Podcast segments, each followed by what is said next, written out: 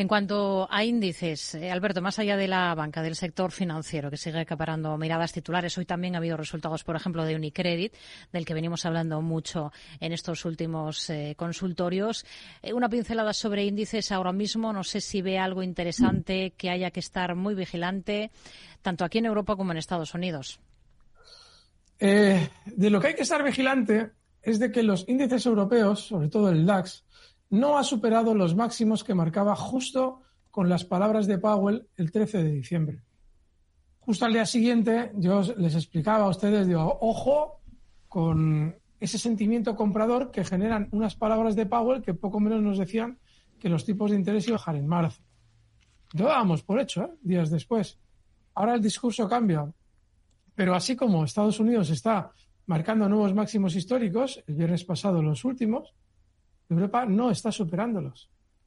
Hay una, eh, bueno, hay cierta subida menor realizada por parte de los índices estadounidenses durante los anteriores meses, que se está compensando ahora con mayores subidas. Pero recuerden que ellos tienen un proceso electoral de primer orden. Las elecciones europeas son una tontería comparado con lo que tienen ellos. De manera que, ojo, no está funcionando igual Europa que Estados Unidos. Estados Unidos puede que quiera funcionar más al alza.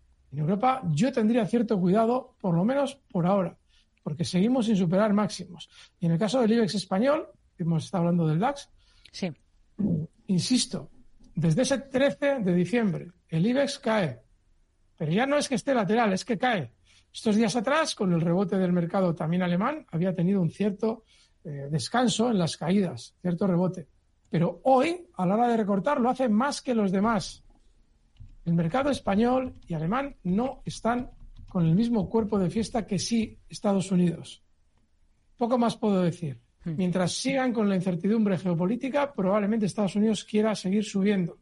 Y si se producen recortes en Europa, que es lo que yo en su día comentaba que era lo más probable el 13 de diciembre, pues serán hasta los niveles que les comenté, si es que se producen pero por lo que estamos viendo, desde luego Estados Unidos no quiere apuntarse a esos recortes. Si hacemos referencia a valores concretos, Unicredit, al igual que el BBV, marcando nuevos máximos, el caso del BBV máximos históricos y en el de Unicredit nuevos máximos desde las subidas que comenzaron en 2020, está fenomenal, está fortísimo.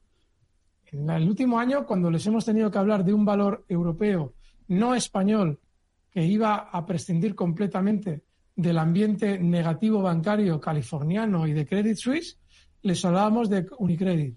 Pues es un valor que está muy bien. No les puedo decir más, tiene muy buena pinta.